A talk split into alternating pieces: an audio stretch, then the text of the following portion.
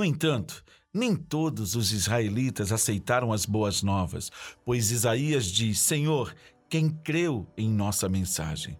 Consequentemente, a fé vem por se ouvir a mensagem, e a mensagem é ouvida mediante a palavra de Cristo.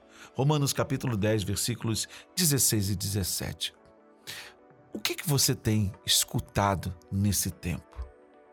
Você está dirigindo a sua vida por essas palavras que os motivadores deste tempo têm proclamado?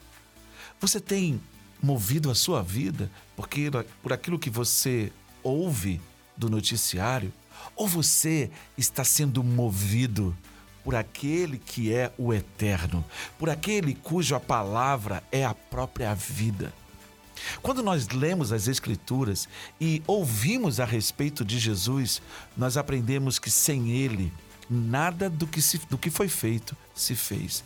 Única e exclusivamente porque Ele é o Verbo de Deus, Ele é a palavra de Deus que se fez carne. Então, quando eu dou crédito à Sua palavra, quando eu ouço a Sua palavra, quando eu dirijo a minha vida pela Sua palavra, eu vou encontrar significação, eu vou encontrar destino, eu tenho uma identidade, eu tenho futuro, eu tenho esperança. Reflita, pare, pense, escute. O Espírito Santo, o amigo do noivo, ele está presente conosco. Ele veio para nos lembrar de tudo aquilo que ele ouviu da parte de Deus e já nos foi revelado, já nos foi dado.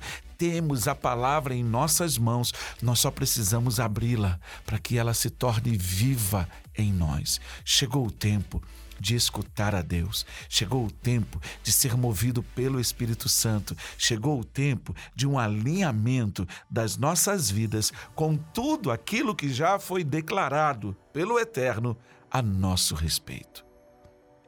Mude de direção mude de vida, aceite o sopro daquele que te dá vida daquele que te fez, daquele que soprou em você a vida abundante, a vida que só pode ser originária em Deus. Não dá mais para perder tempo com as muitas vozes que têm falado pelo mundo.